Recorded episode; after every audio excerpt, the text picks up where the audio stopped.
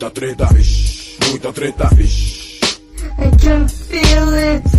Muita treta, vixe, muita treta. Eu estou sentindo uma treta.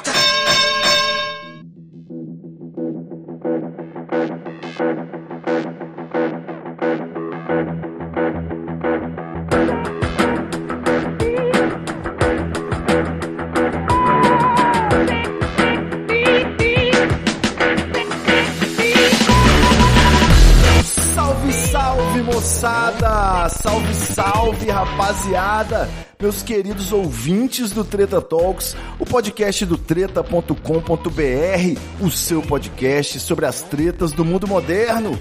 Aqui quem tá falando é o Ivo Neumann e eu tô aqui mais uma vez muitíssimo bem acompanhado dele, o retorno do senhor André Escobar! Salve, treteiros! Vocês estão bonzinho?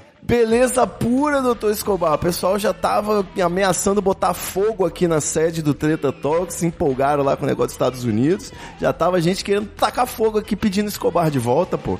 Ah, eu tava com muita saudade, Ivo Neumann. Devo dizer que estou muito feliz de poder estar aqui novamente, conversando com o senhor e com os nossos amiguinhos que nos ouvem. E estou muito satisfeito por essa oportunidade. Boa. E outra que eu tô aproveitando esse momento de, de podcast minimalista pra trocar uma ideia com o pessoal da bancada, né? Trocar uma ideia, um episódio inteiro, só nós, pra poder a gente extrair mais do convidado, né? Isso é do, do- da ban convidado agora, né?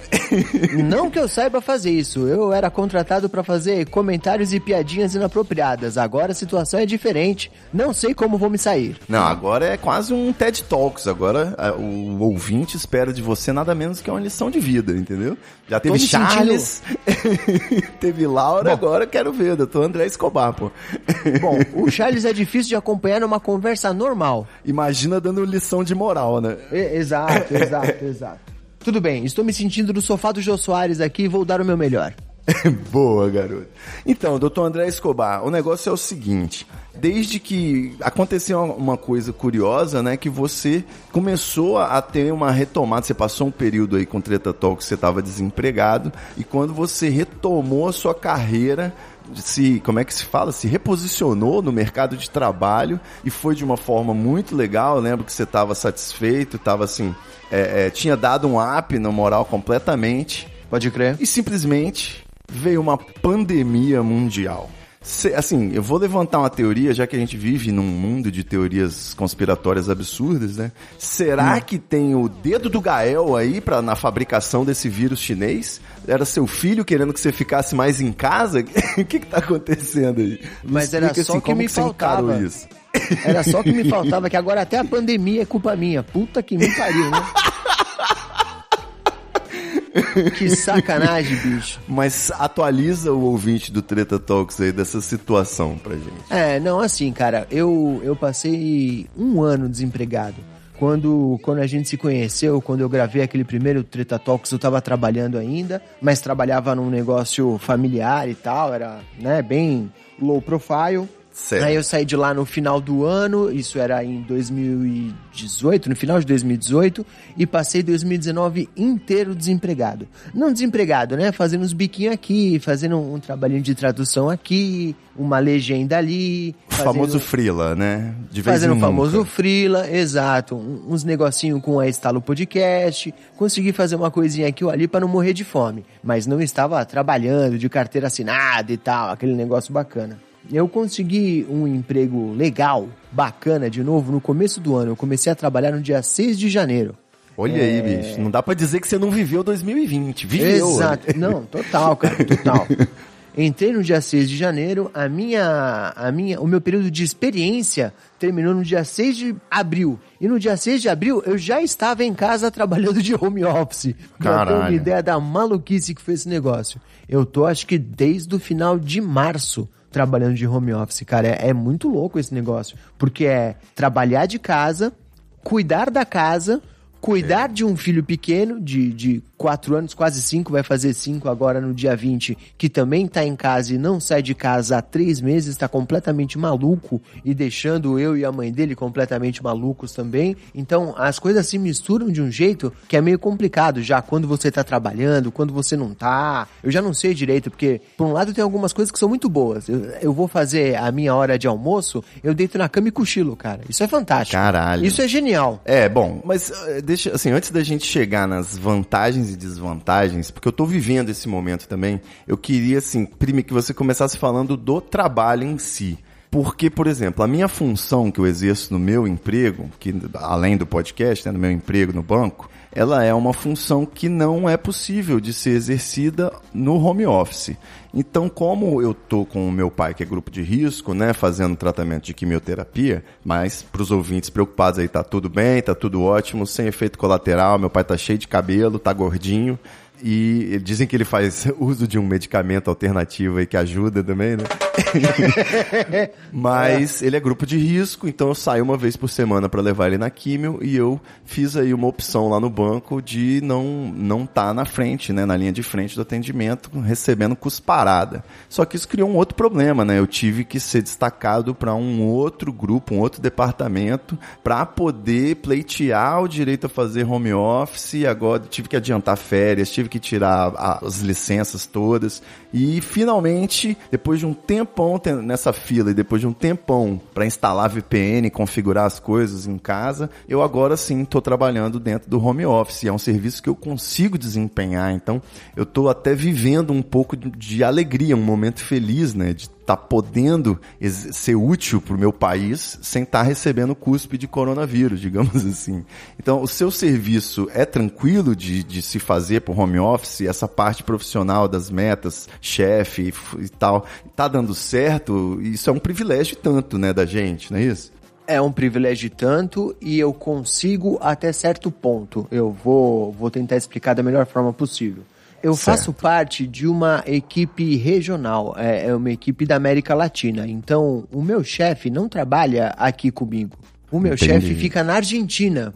Então, a nossa equipe são cinco pessoas que atendem toda a América Latina. Então eu fico fisicamente, né? Com, obviamente antes da pandemia, quando não, não estou em casa, eu fico alocado no nosso site lá no Jaguaré e tem 50 pessoas lá mais ou menos para quem eu dou suporte direto. Mas eu também certo. dou suporte para gente que tá no México, para gente que tá na Argentina, para gente que tá no Peru e essa equipe se divide fazendo essas funções. A maior parte das coisas eu consigo fazer remoto. Mesmo para as pessoas que estão aqui no Brasil. O pessoal me chama no Skype, ou faz um chamado, ou pedir por ó, preciso de ajuda com isso, isso e aquilo. E eu consigo, até de certa forma, resolver as situações remoto. Acesso à máquina das pessoas de casa e faço o que tem que fazer, configuração, verificar. Já seria naturalmente remoto, né? Eu consigo fazer isso na grande maioria das vezes. Tem algumas coisas que não dá para fazer. A gente teve um projeto muito grande nessa semana agora, por exemplo, que tinha que trocar uma, uma aplicação, era upgrade de uma aplicação que eu tinha que fazer em meia dúzia de máquinas. Então aí eu tive que ir até lá. Eu continuo indo no escritório mais ou menos uma vez por semana, uma vez a cada 10 dias, para fazer o que tem que fazer fisicamente, mas a maior parte do tempo eu consigo trabalhar de casa. Então, assim, somos absolutamente privilegiados, não tenho a menor dúvida disso, não, cara. É aquele privilégio que deveria ser um direito, mas que no caso hoje a gente, na realidade, a gente percebe que é um privilégio, né? É, mas é assim, eu, eu digo que é um privilégio, né? Nem tanto no sentido de, de, é, de, de ter possibilidade de fazer isso, mas é porque tem muita gente que tem trabalhos que não permitem esse tipo de coisa. Você mesmo, até um, um mês atrás, na função que você exercia no banco, não tinha possibilidade de estar trabalhando remoto. Exato. Porque o seu trabalho era na linha de frente. Você teve que mudar a sua área de atuação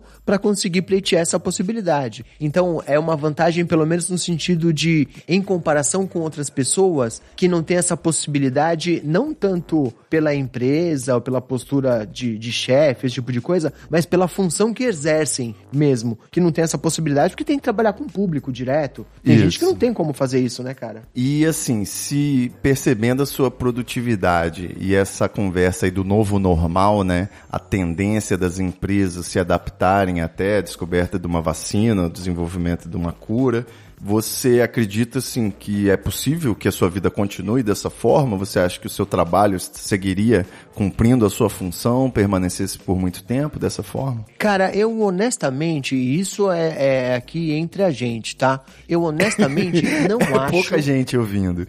É, só, só entre aqui nós amiguinhos. Eu não acho que eu esteja rendendo menos do que eu estava quando eu estava no escritório. É, isso avaliando assim bem friamente, porque boa parte do meu trabalho é ficar disponível para quando acontece um problema. E isso Certo. eu consigo fazer de qualquer lugar. É Vamos- verdade. Vamos ser absolutamente claro que estar disponível, se eu tiver acesso ao ambiente que eu preciso ter, né, se eu tiver as ferramentas que eu preciso, eu consigo fazer isso de qualquer lugar. Mas o que a gente tem é principalmente uma questão de, de cultura, né, que é uma coisa muito complicada. Como assim? Eu não sei se as empresas vão vão mudar a forma de enxergar os funcionários tão rápido quanto a gente acha que poderia. Eu acho que sim, a gente está demonstrando que boa parte das funções podem ser exercidas de outros lugares, que você não tem a necessidade de se deslocar para o escritório todo dia e que isso por si só pode deixar o funcionário mais cansado e menos produtivo. Eu tinha que pegar uma hora e meia de condução todo dia para ir para o trabalho, mas uma hora e meia para voltar. Eu tinha eu Três passava horas, muito, né? Todo três dia. horas por dia, cara, que você Isso. perde e que você já chega. Eu, eu falo que o, o ser humano nasce bom e o transporte público corrompe. Que eu já chegava de mau humor no trabalho, querendo matar alguém, cara. E é uma coisa que eu não tenho mais que lidar agora. Mas eu não sei se as empresas vão perceber que essa mudança de paradigma é uma coisa boa. Porque as empresas estão acostumadas a ter aquele negócio do, do olho do dono que engorda o boi, O sabe? boi, eu De- ia de- falar isso agora. é isso, né, cara? Manter por perto pra provar que consegue fazer. E, e é uma mentalidade meio antiquada, mas como o detentor do capital é quem dita as regras, eu não sei se a gente vai conseguir mudar isso tão rápido, não. É, então, se você falou aí do olho do, do dono, né? Eu lembro de ter trabalhado em pequenas empresas, né? E le- lembro de ter vivido já essa situação algumas vezes. Quando o chefe tá ausente, aquela sensação de que o gato sai, os ratos fazem a festa, né? O funcionário se, se vê sem a fiscalização, ele se entende no direito de administrar melhor o seu tempo e aquela coisa toda. Isso, a princípio, você, automaticamente você pensa numa queda de produtividade, né? Agora, em compensação, a gente, sabendo que tinha que fazer entregas, né, a gente se organizou do jeito que a gente achou melhor. E aí, cara, podendo ter liberdade de até de tirar uma sonequinha depois do almoço, aquilo tudo, arcando com as responsabilidades que vem, né, em decorrência do tempo que você perdeu, tava tudo certo. A gente conseguiu se, se dar muito bem com a produtividade e chegamos até a conclusão de que o chefe mais atrapalha do que ajuda, em alguns casos, né? Porque ficava criando dificuldade ali pra equipe. O que acontece com alguma frequência, inclusive, né? Exato, é, é tipo, em muitos casos, infelizmente, o chefe ele se comporta mais como um obstáculo do que como um facilitador, uma ferramenta propriamente dita, né? Então, é difícil quando você trabalha com equipes e chefias assim, e aí às vezes o home office ou quando você tem essa semana que o chefe tá viajando, né? Acaba sendo uma experiência de qualidade de vida impressionante, né? Eu confesso assim que o simples fato de abrir o sistema do banco, dar entrada no ponto, né, e fazer o trabalho ali, atender os clientes dentro do, do, meu, do meu escritório aqui, que eu já uso como estúdio para o Treta Talks, dentro de casa, né, você almoçou, escovou os dentes, você já está trabalhando, você não precisa ir para lugar nenhum, você não precisa nem sair de casa, né, então, e, e aquelas três horas que você falou aí, não são três horas simplesmente perdidas do seu dia, são três horas em que você se desgasta, né? Você anda, você tá sentado ali no ônibus, prestando atenção nas pessoas, no movimento, e tem que passar não sei aonde, comprar não sei o quê. Então acho que tudo isso, a Laura Cristiana comentou que ela fazia duas horas para ir, duas para voltar, né? Com essas quatro horas por dia, ela tá, ela tá com tanto tempo que ela vai começar até uma faculdade, né? Eu não, eu não tô com tanta disposição assim não, mas eu consigo perceber uma diferença na qualidade de vida, né? Também não chega tanto, né? Eu tô com três horas a mais, eu quero aproveitar essas três horas. Não vou arrumar outra sarna pra me coçar, né? Cacete também, Laura. Laura é doida também. É. não, mas, mas fale aí com relação a essas questões positivas aí, o aspecto da qualidade de vida do home office. O que que você, assim, o que que te faria defender essa bandeira até de lutar por um home office permanente, se fosse possível, né, para as empresas, para a mentalidade? Cara, eu acho que sobre certos aspectos, é, não só você consegue manter a sua produtividade, como você consegue, inclusive, estar tá mais disposto. Eu vou falar assim, ó, eu lembro que eu tinha, eu chegava no escritório às 8 horas da manhã, né, que era quando começava o meu dia, tinha que bater o ponto também, mas aí eu já tinha passado no meio do caminho para comprar um negócio para comer. Então eu chegava às 8 horas da manhã, eu sentava na minha mesa, abria o meu e-mail para ver se tinha alguma coisa urgente pegando, e aí eu saía e ia para a copa para tomar o meu café pegava para comer um negócio, tomar um café, depois descia, fumava um cigarro, dava uma relaxada, subia, ia começar a trabalhar de novo, 8 e meia, 9 horas da manhã.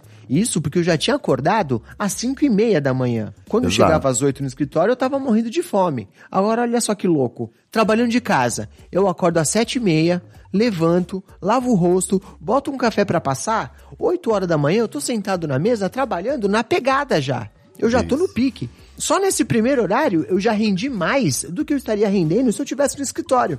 Exato, é que além das horas não serem simplesmente deletadas do seu dia, como a gente falou, né? Nessa hora de deslocamento aí você começa a sentir fome, sentir vontade de fumar. Então é mais um elemento aí que acaba, não é isso? É, e, e outra também, eu trabalho aqui, eu também uso o, o escritório do Treta Talks, né? Eu também trabalho no mesmo lugar que eu gravo o podcast, mas a minha cozinha, você sabe, é aberta, né? Então, certo. eu não paro o meu trabalho, é, eu não paro o meu trabalho para fumar. Até porque agora eu não tô fumando mais, eu tô com vaporizador. Se você quiser saber mais sobre isso, ouvinte, vá no nosso episódio exclusivo para assinantes que a gente discutiu o assunto. Olha Mas de qualquer aí. forma. Viu? Eu ainda não perdi o jeito. De Muito qualquer bom. forma. De qualquer forma, quando antes no escritório eu tinha que parar para descer e sair do prédio e fumar um cigarro, na minha casa não. Eu consigo trabalhar enquanto eu tô fumando e fazer as coisas ao mesmo tempo, então eu consigo tornar esse processo mais ágil. Também é um ponto positivo. Agora, em contrapartida, eu vou dizer que talvez não seja para todo mundo. No meu certo. caso, eu já não tenho um chefe que trabalha do meu lado, em cima de mim, para botar pressão. Eu acabei de falar, o meu chefe fica em outro país e a nossa relação já é remota. Eu tenho certo. reuniões diárias de alinhamento e tal, eu tenho metas, tenho coisas que eu tenho que fazer, mas eu não tenho alguém me cobrando o tempo todo. Então a minha rotina é relativamente fácil de adaptar para esse novo modelo. Agora, se você pensa assim, que tem aquele tipo de funcionário que precisa ter essa cobrança constante para não sair dos eixos, esse cara talvez possa ter alguma dificuldade com o modelo de home office, porque você precisa ser duplamente responsável. Você não tem que fazer só o que estão cobrando que você faça. Você tem que fazer o melhor que você pode com o seu tempo, só pelo que é certo porque você sabe que é o que você tem que fazer e é como você vai render melhor. E isso eu acho que exige alguma maturidade do funcionário também. É, eu, assim, assim como você falou aí que é o, o homem nasce bom, né, e é o trânsito de São Paulo que o corrompe, eu acredito, sim, que de certa forma, esse comportamento de ser o famoso funcionário preguiçoso, o funcionário que quer matar serviço, o morcego, né? Eu gosto da, da, figura clássica da barrigada remunerada, né? Você cagar no ambiente Isso, de trabalho. É. é um tributo a Karl Marx, na verdade.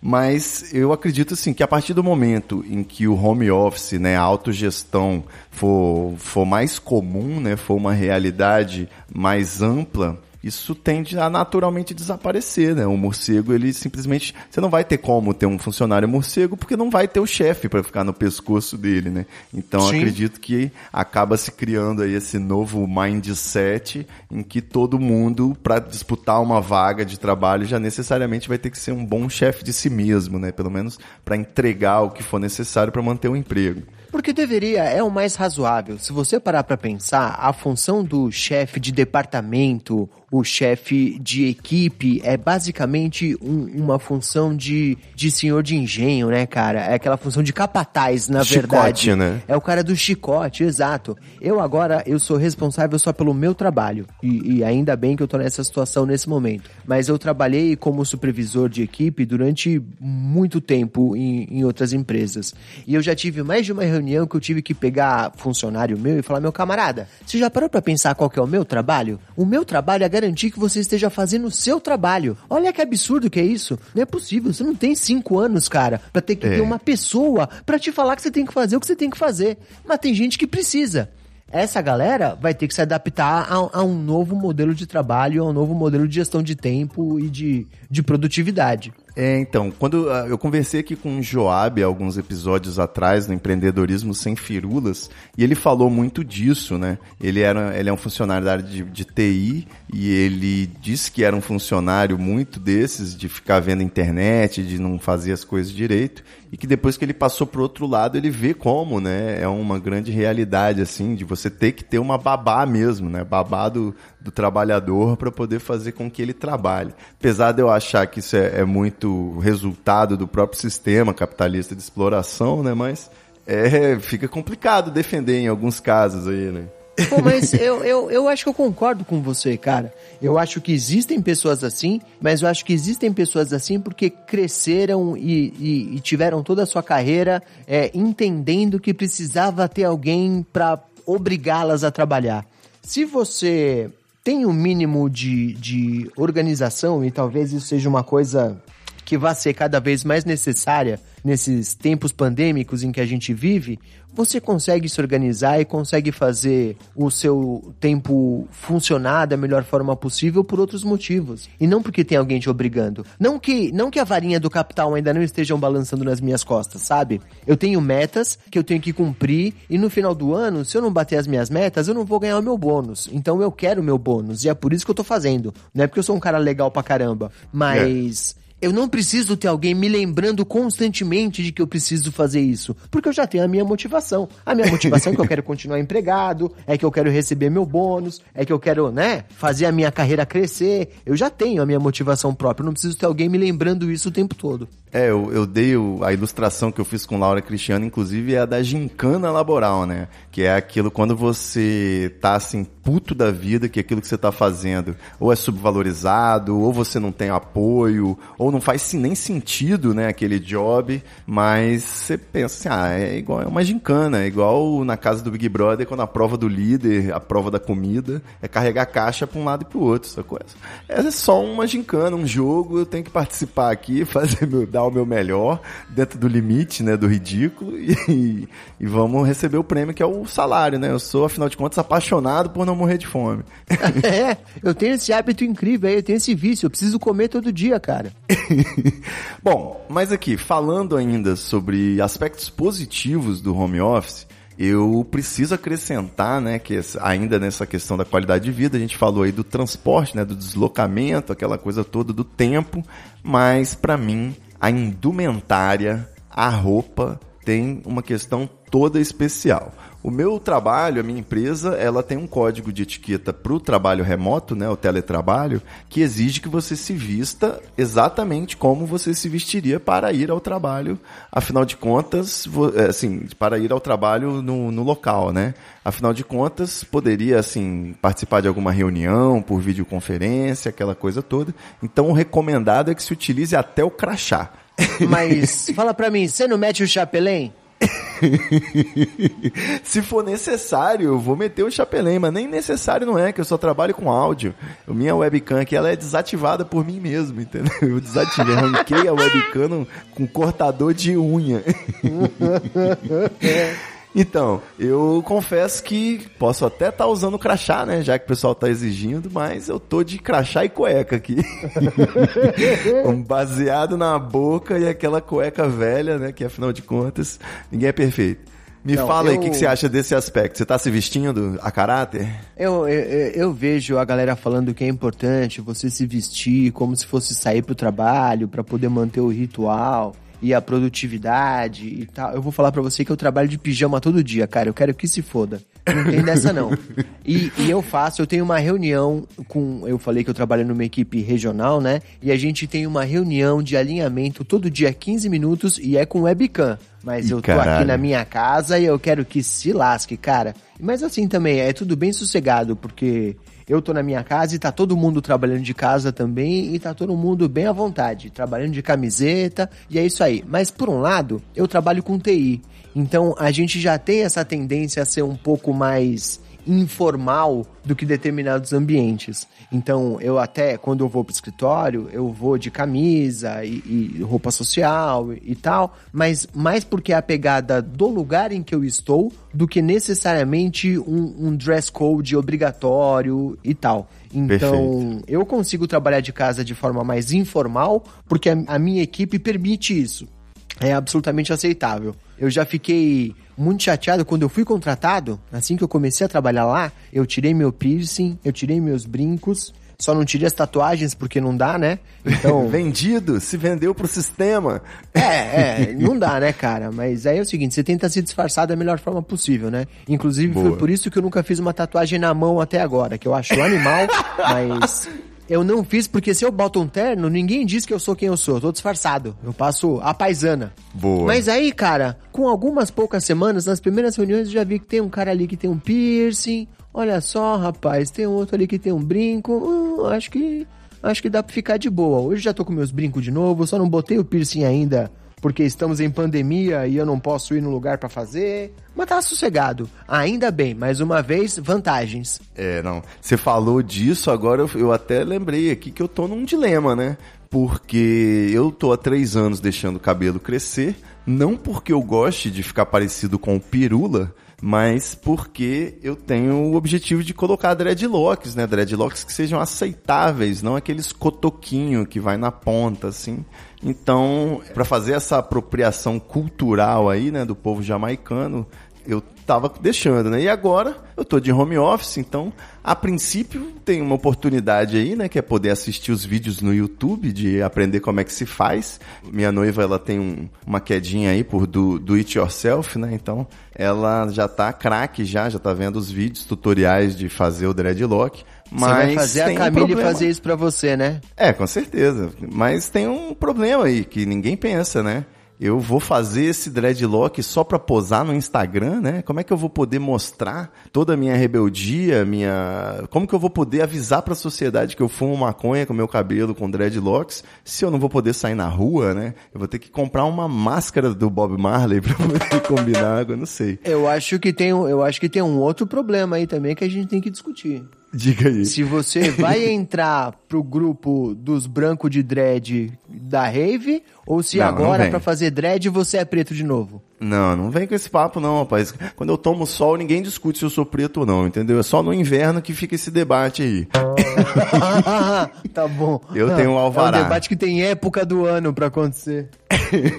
Vamos lá, até agora é, gostei muito dessa parte aí de não ter que sair, de não ter o chefe no cangote, de, né, de poder ficar de cueca, até de poder fazer as refeições, né, de fumar enquanto você tá trabalhando, não, não disse o quê. Ah, ma- ma- mas tem lado negativo também.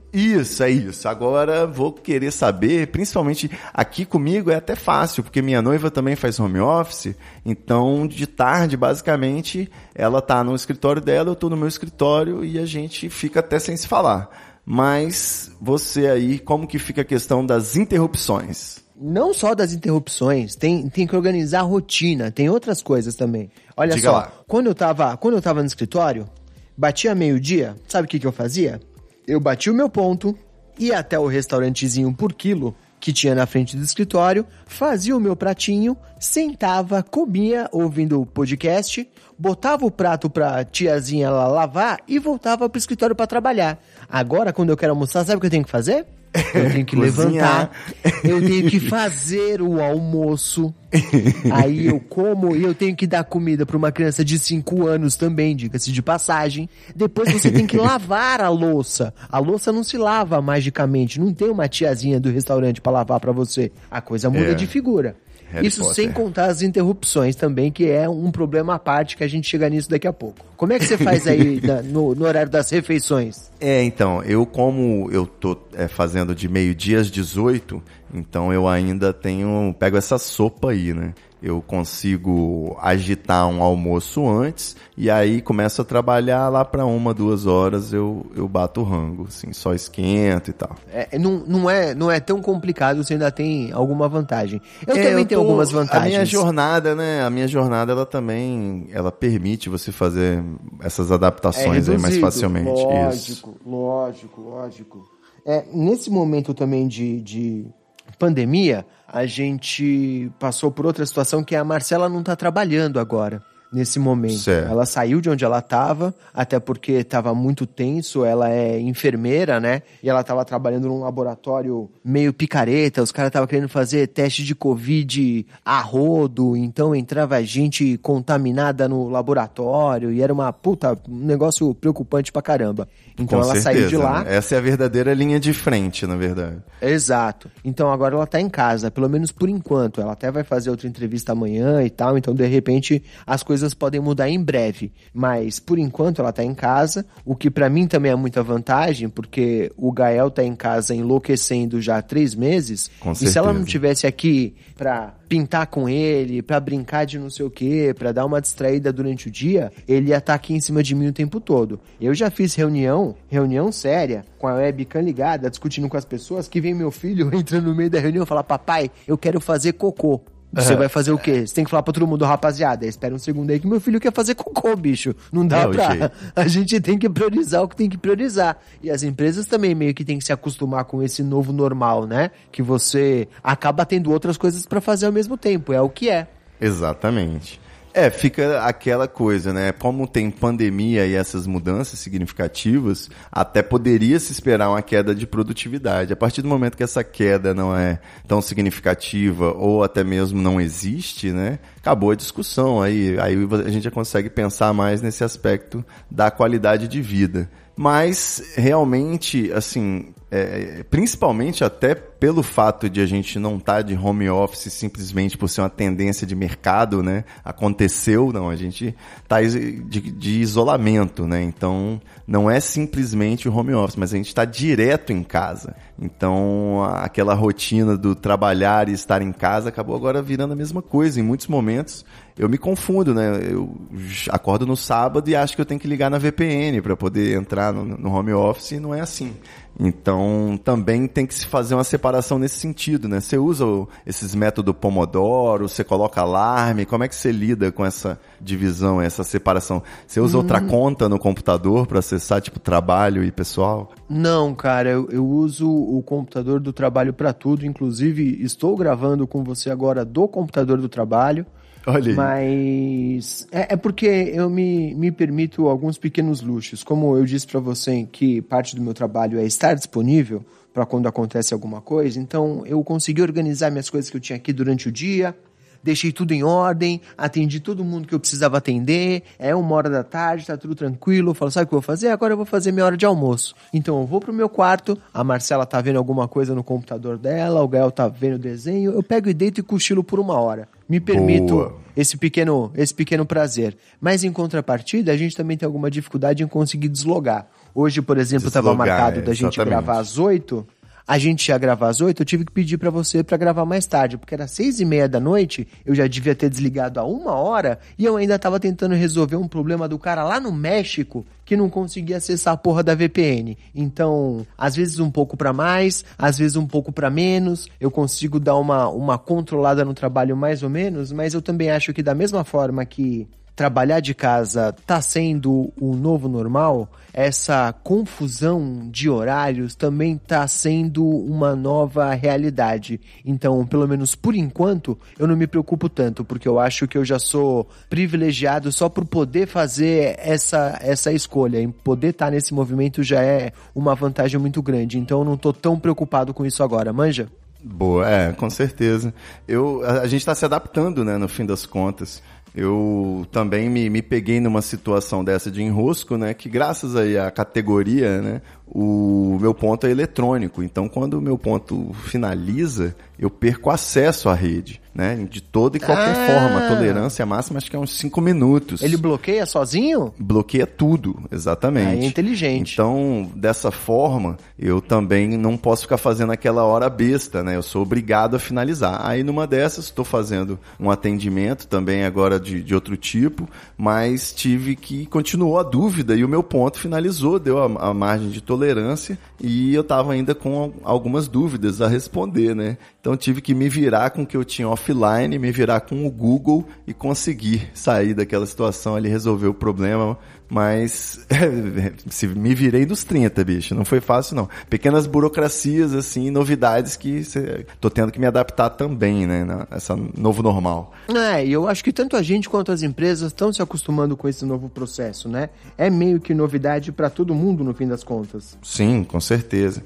E com relação às interrupções, assim, você também acaba que agora você tá tendo que explicar, né, pro, pro seu filho que em determinado momento que você tá ali, você não tá ali, na verdade, né? Você não, não tá tão disponível assim para ele dar uma segurada de onda, não é isso? Imagino que seja um longo processo. E eu acho que essa é a parte mais complicada. Eu já tive alguns momentos que eu tive que falar, filho, o papai precisa trabalhar. Ah, mas eu quero jogar basquete. Eu sei, filho, mas agora eu tenho que trabalhar, eu tenho que resolver isso aqui agora. E é difícil esperar que ele entenda isso também. Então, para ele também é uma adaptação. Ao mesmo Isso. tempo que ele está trancado em casa e tem muito pouca chance de interação com qualquer outra pessoa, sou eu, a minha esposa e ele. Então ele sempre vai correr pra gente para brincar, para fazer alguma coisa. Então ele também tá tendo que se acostumar com essa nova realidade e a gente tenta ser paciente e compreensivo. Mas tem é. hora que simplesmente não dá para dar a atenção que ele precisa, porque a gente tem outros compromissos e, e a gente é o adulto da história, né? Tem que saber controlar isso. Exato, não.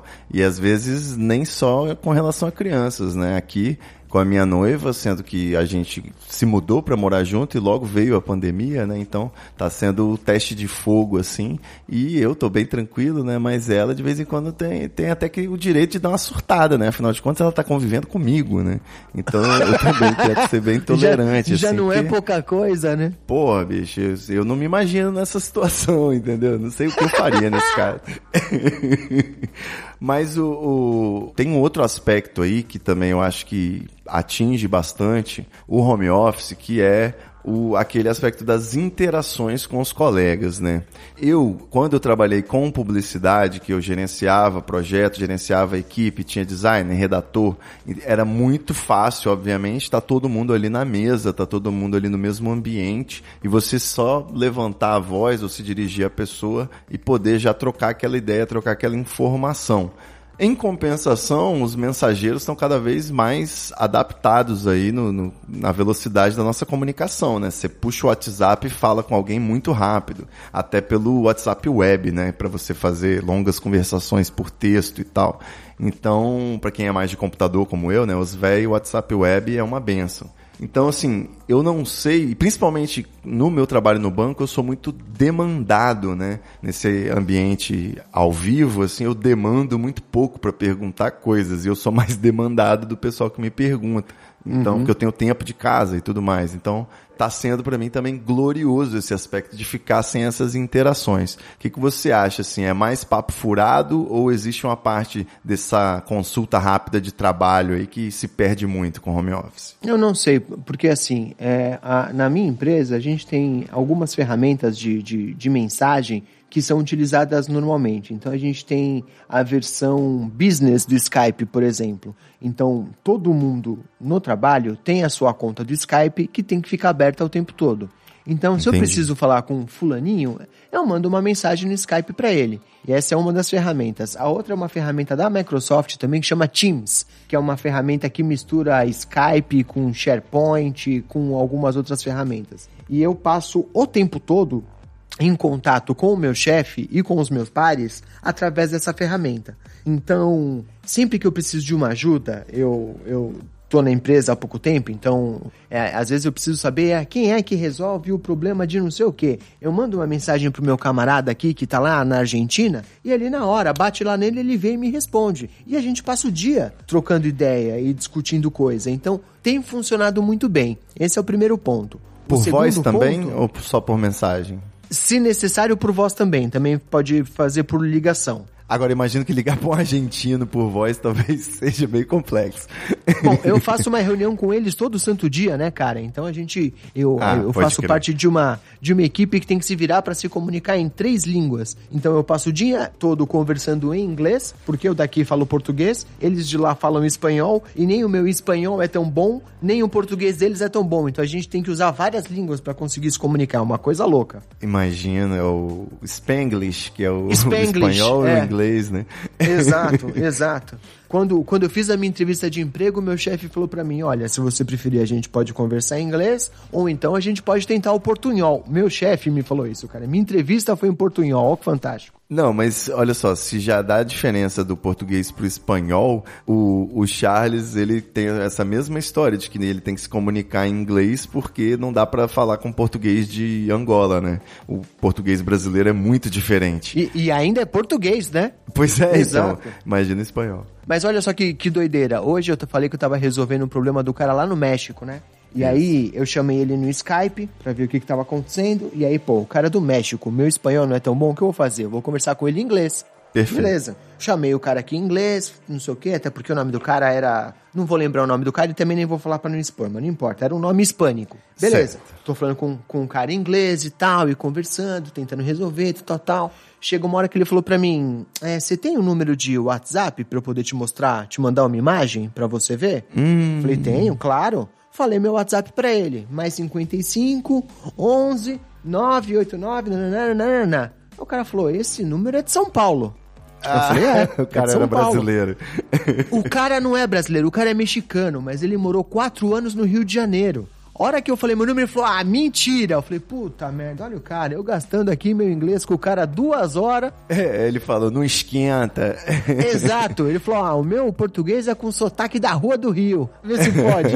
Você fala as coisas pro cara e fala, é mesmo. Ah, tá de sacanagem. Mexicano, carioca é ótimo. Não, Mexicano carioca, bicho. Ai, eu esqueci o que eu ia falar, que merda. Eu tô com papel aqui pra Ah. anotar, aí o que eu não anotei. Mantém-se uma tradição do Tretatol. Que merda. Toca o Bob nessa porra. Por falar no Bob, aí você que não ouviu, tem lá o episódio extra, eu e Escobar falamos sobre vaporizadores e cigarros na nossa Treta Súbita, episódio exclusivo para assinantes. Se você não é assinante ainda do Treta Talks, entra lá em treta.com.br barra assine para você ouvir toda semana um episódio extra exclusivo para você que colabora com o nosso podcast Treta Talks aí nesse momento tão difícil. Doutor André Nossa. Escobar. Ficou eu- sério isso, né? Nesse momento tão difícil. É, porque na edição eu posso cortar, né? Mas agora que você mencionou, até deu uma valorizada, então eu vou manter. Olha aí como é o efeito borboleta, né? o paradoxo da viagem no tempo. então, meu querido Escobar, eu queria saber de você, acho que o último ponto que a gente pode falar sobre essa questão toda que a gente está falando aí de trabalhar de casa, de gerenciar o seu próprio tempo, é o contexto, né? O grande contexto do coronavírus aí, dessa doideira. E a gente, para datar mais o episódio, a gente tá aí ainda no, no pico, ainda na pica, né? E aí já tá se falando em volta à normalidade, né? Em reabrir os comércios paulatinamente, né? As pessoas já não aguentam mais ficar em casa, os profissionais liberais e autônomos, o pessoal que está no perrengue, já não estava nem podendo ficar em casa, então precisa que as atividades econômicas voltem ao normal aí para poder pagar as contas atrasadas. Enfim, de tudo isso eu fico aqui trabalhando um dia após o outro, sem pensar muito no amanhã, porque não dá para fazer planos, não dá para fazer plano de carreira, não dá para saber se, se a gente vai ser demitido, se, né, se o mercado vai mudar tanto. Então, eu queria que você dissesse aí, já que a galera que está ouvindo também deve estar numa situação bem parecida, né, pra gente se conectar. O que que tá te dando motivação aí, né, para poder viver, para poder fechar o o salário no fim do mês, para que o trabalho não seja apenas aquele aquela coisa árdua, né, que deixa a gente mal o tempo todo, né? O que que te dá esperança nesse momento? Assim, você acha que no momento que você vai abrir o Twitter e vai estar lá a cura do coronavírus ou a morte do Bolsonaro, que, tipo, o que, que te Eu- dá eu- alegria de viver a esperança pela manhã? Como que você tá conseguindo ainda ficar sem fumar? Nesse exato momento eu tô torcendo mais pelo segundo do que pelo primeiro. Ah, eu sem sei dúvida. que a vacina do coronavírus pode demorar um bocado, alguém criar coragem de matar o Bolsonaro nem tanto. Mas É. ainda assim, eu, cara, eu, eu não sou, eu não gosto muito dessa ideia de que o trabalho enobrece o homem, de que. Não, o trabalho mata. A gente já falou sobre isso. É, cara, sabe? De que você tem que, que fazer o que você ama. Essas porra toda pra mim é tudo papo furado. Vestir a camisa da empresa. Cara, é business. É uma relação estritamente profissional, cara. Eu faço o que eu tenho que fazer, a empresa paga o que tem que me pagar, nem eles são bonzinhos demais, nem eu sou bonzinho demais. Eu sempre parto da política de que o trabalho é aquilo que eu tenho que fazer para poder fazer o que eu quero fazer. É isso. O, o trabalho é meu ganha-pão, não me define, não é quem eu sou. É só o que eu tenho que fazer das 8 às 6 para poder fazer o resto das coisas. E poder fazer o resto das coisas é poder me dar o luxo de, de pedir uma comidinha diferente de vez em quando, de poder comprar um, um jogo pro videogame e passar um tempo aqui eu e a Marcela fazendo alguma coisa divertida, é para poder é, comprar um, um, negócio diferente pro Gael quando ele tem vontade, é para poder pagar o Kinder Ovo do moleque, sabe? Então, eu não me enlouqueço tanto porque eu acho que a gente ainda não sabe o que vai ser o novo normal. A gente só tenta sobreviver até o próximo dia e, e, e vai descobrindo aos poucos o que que tá acontecendo. Eu acho que a gente ainda não consegue prever para onde isso vai. Tem gente que está tentando fazer um esforço de entender o que, que vai acontecer e como vai ser, fazer um, um exercício de futurologia, mas eu acho que isso é meio furada. A gente consegue prever até certo ponto, mas não muito, porque se há um ano atrás alguém voltasse no tempo e dissesse pra gente que em junho de 2020 a gente ia estar tá trancado em casa, no meio de uma pandemia e discutindo. Há meses, né? É, e discutindo se fascismo é uma alternativa válida e se tem que socar ou não neonazi, porra, bicho, eu não ia acreditar, cara. É então, muita distopia, né? É, as coisas mudam de uma forma que não dá para prever o que vai acontecer amanhã. Amanhã pode acontecer alguma outra loucura e se eu ficar tentando antever isso, eu vou enlouquecer antes de chegar lá. Então a gente vai levando dia a dia, fazendo o melhor que a gente pode para tentar manter alguma sanidade e fazendo piada no Twitter, porque é o que sobra. Exato. É, o, muita gente. Hoje, hoje uma pessoa falou no Twitter, né? Olha, esse alguns dias que o Twitter tá muito tóxico e nem eu mesmo tô dando conta, então vou dar um tempo.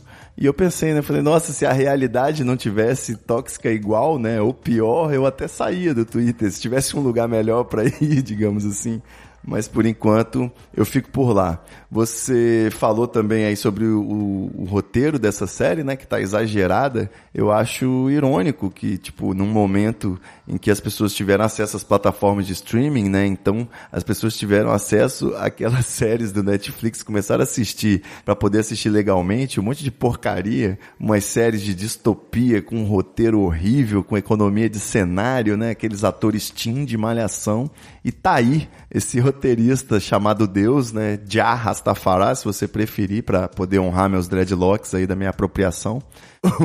tá aí essa grande ironia. Ninguém, ninguém conseguiria prever. O negócio é que se tivessem me dado um milhão de dólares e falassem, ó, pensa no pior cenário que você puder para 2020, eu não ia conseguir fazer um trabalho tão bem feito. Então não vou nem tentar prever 2021 porque o negócio vai ser mais maluco ainda, cara. Exato. E, e, os eventos, né? As pessoas que não, não querem. Acho que é aquilo, né? Muita coisa da estupidez bolsonarista é, dá para se atribuir até essa questão da psicologia do luto, né? As fases do luto e tal. O pessoal que está em negação, pessoas que não conseguem. Inicialmente não conseguiram lidar com a realidade de uma pandemia. Eu sei que tem eventos aí, festas que estão sendo marcadas aí, remarcadas mês a mês, né? O troço ia acontecer em junho, aí passou para julho agora a previsão já é agosto, depois setembro. O pessoal já tem que começar a trabalhar com 2021 no calendário, né? Já, já tem, já tem gente marcando festa junina para novembro, não é isso? Isso, não. E o Natal, queria, o pessoal queria comemorar o Natal agora, uns negócios assim. Calma, gente. é isso, tá uma euforia para descobrir como vai ser o novo normal, mas a gente tem que ter paciência, né? É, vamos chegar lá primeiro. Isso. Vamos sobreviver. Se a gente sobreviver, tá legal. Aí depois a gente resolve o resto. Isso. E eu tenho a sensação também de que tá dando no saco, né? As pessoas às vezes agora podem estar tá relaxando, negócio de máscara, relaxando, negócio de álcool gel. E é hora de não relaxar, né, cara? É hora de ficar mais, mais em casa do que nunca, eu diria. Total, Por mais que você já esteja de saco cheio. Pô, vou falar, você até me fez lembrar agora. Eu, eu vi a coisa mais Brasil distópico de todo mundo hoje. É, eu tive que sair pra ir no mercado comprar umas coisas. E eu fui no mercado e eu juro pra você, eu não tô brincando. Eu vi três tiozinho na frente da padaria com a máscara no pescoço, tomando cerveja e trocando ideia. Cara, eu não consigo pensar em nada mais absurdo do que isso, velho. É difícil, é, o né, fim cara? da picada. Os caras tomando uma cerveja e comendo uma pururuca na frente da padaria com a máscara no pescoço. Vai se fuder, bicho. E, e não estavam a um metro e meio de distância, né? Com certeza. Mas você tá de sacanagem, né, irmão? Os caras estavam na frente da padaria. Você acha que eles estão preocupados? É, você falou de uma cena distópica, hoje eu vi o, acho que o vídeo mais distópico de 2020, que é o pessoal dos Antifa passando pra quebrar os nazis na porrada e uma pessoa no carro, assim, dando esguichada de álcool gel pros caras limpar a mão, tá ligado? É tipo assim, né? Você soca esse nazi, mas depois você lava sua mão duas vezes, cara. Ai, caramba, isso é Mad Max demais, bicho. É muito, muito impressionante, né? Aí sim, o roteirista abusou. Tá beleza, doutor Escobar. Pô, dá, dá pra fazer um podcast só disso, hein? Ficar falando besteira, atualidades. Ah, rapaz, Já vou existe, falar né? que vou falar, vou falar que estou com muitas saudades desse processo e, e existem sérias possibilidades aí de eu acabar trazendo pra realidade o projeto de Escobarcast. Então, amiguinhos, me aguardem. Obviamente com nome melhor do que isso, mas me aguardem que daqui a pouco eu tô por aí. E eu tô tenho feito participações em outros programas, então quem quiser ouvir minha voz suave aveludada, é só ficar de olho na podosfera. Boa, boa. E, bom, se você não fizer o Escobarcast, qualquer hora também eu vou tirar férias e deixo treta aí pra você tocar, porque tá, tá complicado. não vou falar pra você. Não, agora eu não quero mais. office- Agora eu não quero É, mais. né? Agora nós estamos tretados, mano. Deixa, vamos, vamos, vamos vender essa ideia aí porque dá audiência. Não, não, o negócio é eu me livrar dessa roubada que eu criei. eu tô aqui nesse negócio de home office, a qualidade de vida, a gente tá de quarentena, fica em casa o tempo todo, mas com tanta coisa acontecendo, projeto e preocupações e a gente se adaptando, fica difícil sim ter essa produtividade toda e essa iniciativa de estar sempre inspirado, né, de produzir tudo muito bem o tempo todo. Então eu tô me permitindo também nesse aspecto dar uma segurada na onda. Eu tava todo animado com projetos novos aí, mas tem que ser devagar nesse momento aí que mais importante é lavar as compras com álcool gel, lavar as máscaras. Então a gente vai cuidando de sobreviver, como você falou, não é isso? É isso aí. Não, eu- você falou agora, eu lembrei. Não sei quem é que foi que disse que em nenhum dos sonhos mais loucos jamais poderia ter imaginado em qualquer momento que o plano pra 2020 ia ser lavar saco de batata palha, né, cara? Lavar saco de batata palha, com certeza. Já lavei muitos aí nesse período. Mas então dá arroba, doutor, arroba Belinha Escobar, sempre no Twitter. Arroba Belinha Escobar. B-E-L-L-I-N Escobar. Na dúvida, meu nick é lindo, inteligente e humilde. Eu não sou como uns e outros aí que fica mudando de arroba, mudando de nick. Vem comigo que é confiança. Mais uma vez, você tá com muito mais seguidor do que eu, né? Então vou fazer o meu jabá também, que é arroba Ivonoia, né? Enquanto o Twitter deixar, vamos ver quem tem mais tinta. Ivonoia na área Vamos ver. Vamos ver até quanto tempo dura esse negócio, né? É, exato. Eu tô, tô xingando menos as pessoas, entendeu? Isso. O, o Twitter ele tá sendo bom pra mim até nesse aspecto, porque antes a minha forma de extravasar era xingando com palavras de baixo calão. Só que parece que o problema são as palavras de baixo calão, né? Então agora eu tô tentando xingar de outras formas. Eu tento é, fazer um malabarismo ortográfico, semântico, pra poder deixar a pessoa tão ofendida quanto seria com aquele xingamento, entendeu? Ah, eu, eu vou te passar uma lista aqui. Eu tenho uma lista depois, você pode usar um, uns pronomes mais adequados. Que aí o Twitter não pega. É muito melhor chamar os outros filho do marrom que fuça. É, é excelente, cara. O Twitter não pega, a pessoa vai ficar ofendida. É, você vai ver só, te mando uma lista. Não tá nem no dicionário, né? Ranquifuça. É, eu- esse é o melhor esquema, cara. É você usar as palavras corretas. Beleza pura. Valeu, doutor André Escobar. A gente continua aí nessa saga. Em breve, eu não sei também qual, como que vai ser o dia de amanhã. Vamos sobrevivendo. E semana que vem, pelo menos, vou tentar garantir aí Treta Talks na área e é nóis. E quero ver Escobarcast, hein? Isso aí, se eu não for convidado lá, vai ser vacilo. Tempo. Vamos ver o que vai acontecer, né? Não vou prometer, sabe como é que é, né, cara? Esse pessoal aí da podosfera tem uns cuzão, é, é difícil, cara, é difícil. É muita treta, né? Muita treta. Vixe. Boa, garotinho. Valeu, galera. E é nóis. Segurem a onda aí e se cuidem. Beijo. You need to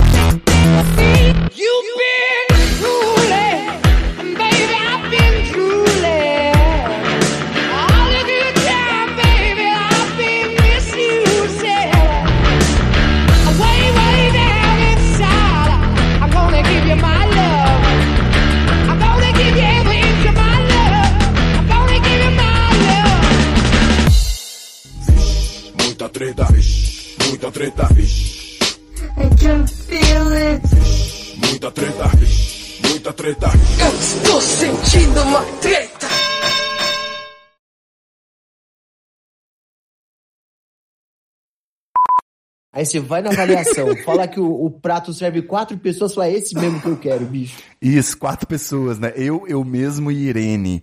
É isso aí, mano. Ó, nós quatro aqui, eu, você, você e eu. Cara, gordo é foda, mas enfim, só, aquele lance, né, de só se vive uma vez e tal. Eu tenho um negócio que assim, eu não tenho problema de pedir comida cara, se eu me sentir feliz depois, tá ligado? Isso. Se eu comer a pampa e falar, valeu a pena, beleza, gastei, foda-se. O que me irrita é você gastar dinheiro e ficar puto depois. Ah, mano, aí eu fico bicudo. Porra, vem errado, veio... Vou te falar, ó, que outro dia eu fui fui gastar o vale refeição no Outback, né? Só que aquilo, a gente pediu uma porção de coxinha de uma batata. Pode crer. Simples, mas pô, a gente tava querendo sentir o gostinho do Outback, né? É Os caras não mandaram a batata. Aí eu reclamei, eles falaram, não, estamos mandando uma cortesia pra você, né? Eu falei, show, vai vir aquele thunder de sobremesa, vem uma salada. Ah, enfia essa cortesia no cu. Você quer ver o que, que é pobre, Ivo? Você quer ver o que, que é pobre? Eu tô discutindo com o iFood tem acho que uns dois meses pra eles tornarem uma batatinha do McDonald's que eu pedi e não mandaram, mano. Ah, mas não deixa não, não deixa barato. Pô. uma batata do McDonald's, acho que é seis reais. Mas não importa, bicho. É pelo, é pelo moral. Eu É me pela recuso. honra, Filho exatamente. da puta do iFood não me dá uma resposta, mano. É. Deixa eu só abrir pra gata sair aqui, que ela ficou trancada pra dentro. Pera aí, rapidinho. Vem, meu amor. Vem, meu amor.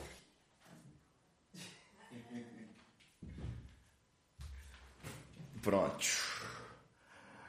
A gata Maia tava cochilando e eu não vi, aí agora vai subir a fumaça aqui, né? Estalo Podcasts.